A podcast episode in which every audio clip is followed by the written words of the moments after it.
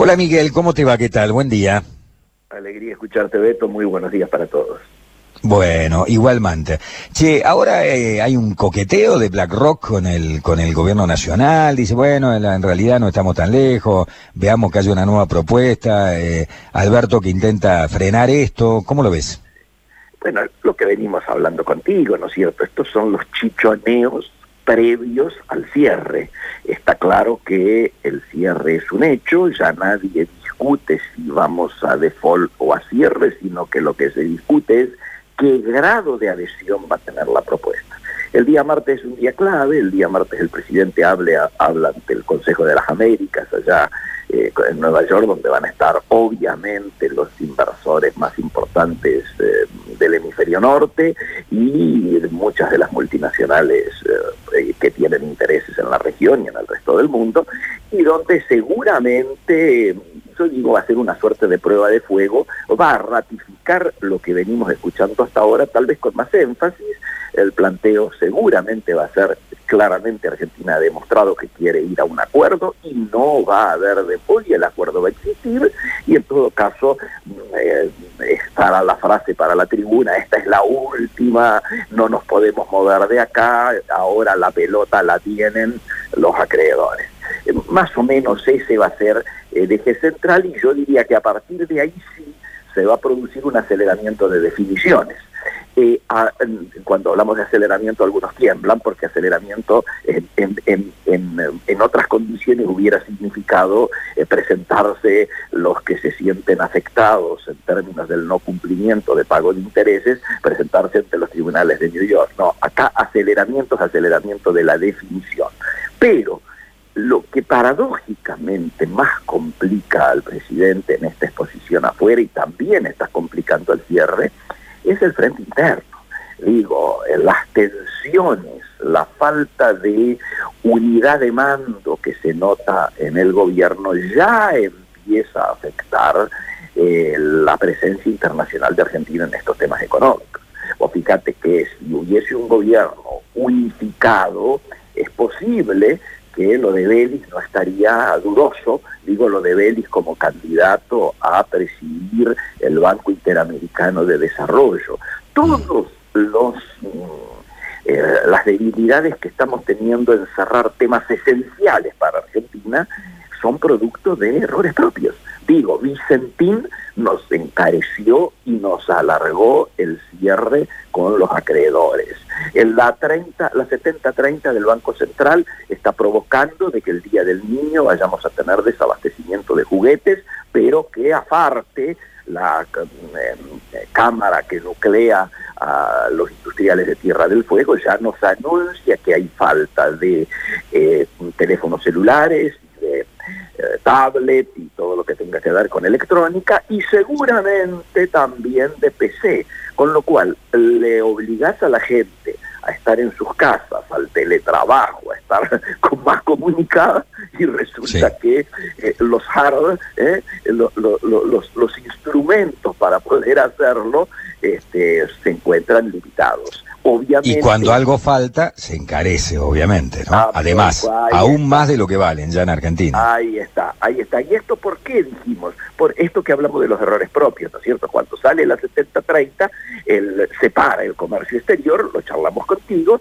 los eh, que operan en comercio exterior no pueden trabajar en el MULC, en el Mercado Único Libre de Cambio, o sea, el dólar oficial, y separa obviamente el ingreso de insumos. Al pararse el ingreso de insumos, las plantas de armado, de ensamblado, que fundamentalmente están en Tierra del Fuego, dejan de operar. Y no solo tenés un problema social de trabajadores que, que no vuelven al trabajo, después de estar cinco meses parados y cerrados, de que se demora la puesta en marcha de nuevamente de las líneas de producción, de que te entran a faltar insumos eh, insólitos y tenés todo armado, pero sin lo que le falta no podés sacarlo al mercado. Y entonces, bueno, este, encima, encima yo diría, empiezan ya a cuantificarse los números del daño del parate. Ayer hablaba con el presidente de la Federación de Comercio de Buenos Aires que me cuenta cifras astronómicas de cierre de negocio. Pero lo más importante no es solo lo que se, eh, se puede ya eh, censar de cierre, sino los pronósticos de futuro de todos los negocios de las galerías y de los centros comerciales que han cerrado, el 41% no volvería a abrir. Es decir, estamos dando malas noticias del presente y sobre todo malas noticias del futuro. Por eso yo vengo insistiendo y lo charlé con vos la última vez. Tan importante como pensar esto que donde se quiere que se ponga el esfuerzo en el post pandemia es lo que hacemos y lo que nos ocurre durante la pandemia.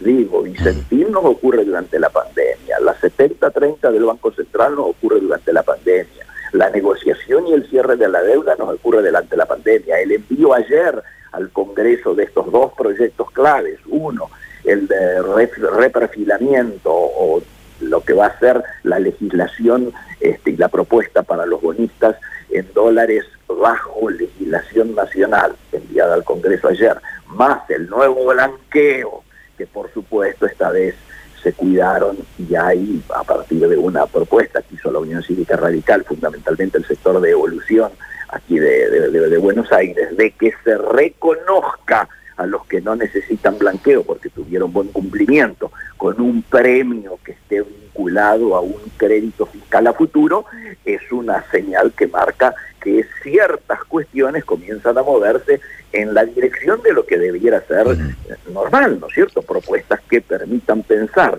en, en la fortaleza y en armarnos durante el durante, porque lo que ocurre en la pospandemia está vinculado a lo que hagamos nos ocurra en el durante, es decir, la musculatura, la fortaleza que vamos a tener o la debilidad y la vulnerabilidad que vamos a tener depende de lo que hagamos y de lo que dejemos de hacer. Por eso es muy importante estar monitoreando esto que vos traías a colación. Miguel, recién citaste a Belis, un hombre que no ha aparecido todavía en el gobierno, digamos, un asesor en la, por el momento gris, digamos, detrás de bambalinas, ¿no? Eso creemos. No, no, no, no, detrás de bambalinas, digo, no lo veo, no lo he visto nunca haciendo declaraciones públicas, Abeli, a esto me refiero. No, desde ya, Pero digo, ¿cómo comulgan en un mismo gobierno Gustavo Vélez y Eve de Bonafini, digamos? ¿Cómo, cómo, cómo haces esa cómo ves la alquimia?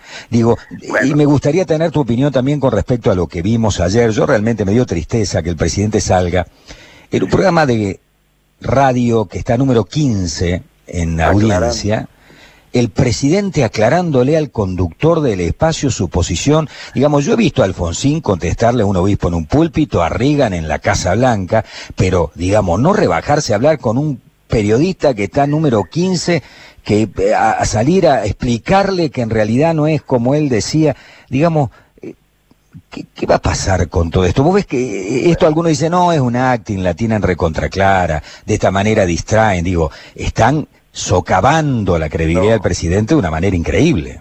Sí, sí, sí. Eh, como en algún tiempo se acostumbraba a decir fuego amigo, ¿no? Fuego amigo. Pero en este caso son llamaradas, ¿eh? Claro, cuídate más de los amigos que de los enemigos, me cuido solo. El, em, el, yo creo que es una muestra de debilidad primero, es una em, ejemplificación este, circense de las diferencias que está viendo con el Patria, ¿no es cierto? Fundamentalmente, porque aunque la señora no hable, manda, manda a actuar.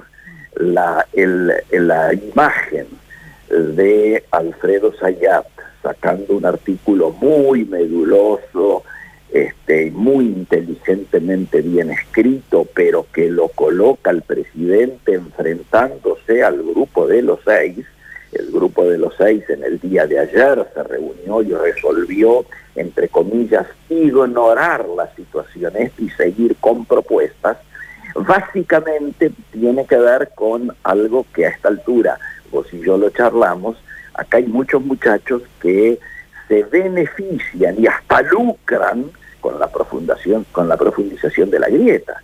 Eh, el más perjudicado con la profundización de la grieta sin duda es el gobierno, sin duda es Alberto Fernández. Ahora, eh, la pregunta es, ¿quién le originó la letra y el pedido a Sayat de que saliera a hablar del grupo de los seis cuando el presidente tiene que ser presidente de todos y necesita a todos esos factores de poder en un momento en el cual la imagen de un frente interno sólido nos ayudaría y nos abarataría el cierre de la deuda? Esta es la pregunta y para todo el mundo está claro que el fogoneo de todo esto viene del Instituto Patria. No pueden las madres de Plaza de Mayo salir a petardear la posición internacional de Argentina de manera pública o la posición frente al empresariado. Me parece que no tiene nada que ver con el rol de, la, de lo que son los organismos de derechos humanos, que ya vienen muy distorsionados, ¿no es cierto?, desde hace por lo menos una década. No son aquellos organismos que conocimos en tiempos de la dictadura militar, ni aún en tiempos de Raúl Alfonsín. Pero bueno, este, me parece que está empezando a mostrarse de manera palmaria el peso que eh, el sector mayoritario de la alianza gobernante, que no es precisamente el del presidente de la nación, está teniendo. A ver, las dos rectificaciones más notorias en términos históricos es la posición de Argentina ante Venezuela en las últimas horas y las que se insinúa, el, eh, la visión del presidente en el día de ayer en relación al acuerdo con Irán, ¿no es cierto?, que no tiene nada que ver con sus últimos dichos que fueron históricos al respecto, condenatorios, ahora no, y, ni hablemos del discurso de Solá, que es el canciller que hizo en el Parlamento la mayor, el mayor ataque que se recuerde al acuerdo con Irán y que ahora tiene que salir a bancar este volantazo de 180 grados, ¿no es cierto? Yo Estamos absolutamente de acuerdo. Eh, por, último, Miguel, ¿cómo ves la posibilidad de que BlackRock arregle o va por afuera nomás? No te escuché. Eh, digo, ¿ves la posibilidad de que BlackRock acuerde o lo ves por afuera nomás? No, no, no, no, yo creo que hay, hay acuerdo. Vos fíjate que ya en términos numéricos, eh, bueno, hoy es un día importante, hoy va a haber un contacto central con el BlackRock y la, el, principal, diríamos, reclamo de BlackRock ya ahora no es numérico, sino que es en términos de garantías legales, llamémosle. ¿Por qué? Porque se agrandaron a partir de lo de Vicentín, dijeron si acá todavía existe posibilidad de que alguien se levante un día y diga no te puedo pagar, pero en cambio sí tengo dinero para eh, mandarme una expropiación del nivel de, la naturaleza de la que se había planteado originariamente, bueno, me parece que este, es lógico de que esos sectores digan me voy a preservar lo más posible en términos legales y las exigencias o las rectificaciones que están planteando ya a esta altura hacen lo que eh, familiarmente se dice la letra chica del acuerdo. Estamos en la letra chica del acuerdo. Igual por suerte, yo diría casi es la mejor noticia de la semana para este tipo de cosas como las que estamos hablando, la reunión entre Vicentín, el gobierno nacional y sobre todo el gobierno de Santa Fe, en los marcos del acuerdo convocado por el juez, ¿no es cierto?, que lleva la causa este, vinculada a la situación legal de Vicentín, fue muy positiva y en 15 días vamos a tener la respuesta que en principio debiera ser favorable para la salida pública-privada planteada. Yo creo que en este sentido esta es la mejor noticia en términos empresarios y la que seguramente mejor puede impactar en eh, las negociaciones internacionales, sin duda. Bien, eh, acá me apunta un amigo que me manda un WhatsApp. Eh, y me dice algo que es muy cierto, ¿no? Dice, triste ver a Alberto criticando duramente a Cristina Pérez porque no estaba de acuerdo con su pregunta y la trató prácticamente de ignorante y después bajarse los pantalones frente a, a, Víctor Hugo, ¿no? Y salir en su programa sin que lo hayan llamado. Eh, tratando de explicarle para que no haya malos entendidos y toda la historia. Me parece que le hacen daño al presidente si lo empiezan a tironear de esta manera. A mí me preocupa porque soy ciudadano argentino, ¿no? Pero por supuesto, Beto, por supuesto, aquí todos lo que queremos es que la investidura presidencial sea preservada, que no haya este tipo de eh, salidas como las que ocurrió el otro día, ¿no es cierto?, retuiteando él el tuit de un troll donde aparecían pegándole trompadas a un este, con memes, ¿no es cierto?, pegándole trompadas a un periodista este, en defensa de su secretario, ¿no es cierto?, eh, su jefe de gabinete. Me parece que este tipo de cosas, este manejo de ayer con Víctor Hugo, el presidente no puede caer a esos niveles. Para algunos puede ser simpático y puede caerles bien al, al, sector que lógicamente más fundamentalista rodea a la gente del patria, pero las señales que se transmiten hacia la economía real, hacia los factores reales de poder, eh, no es la mejor si este, se manifiestan de esta manera, porque claramente lo que están demostrando es la debilidad que todos tememos. Y si vos estás por cerrar una negociación tan importante como es la de la, de la deuda externa, vos lo que querés saber es quién manda. Y no me extrañaría que el día martes, ante esos empresarios poderosos que estamos hablando, ¿no es cierto?, ante los inversores más importantes del mundo, eh, la pregunta tal vez sea quién manda en la Argentina. ¿no? Miguel, te agradecemos mucho. Buen día. El, el agradecido soy yo. Muy buenos días y buen fin de semana. Chao. Chao.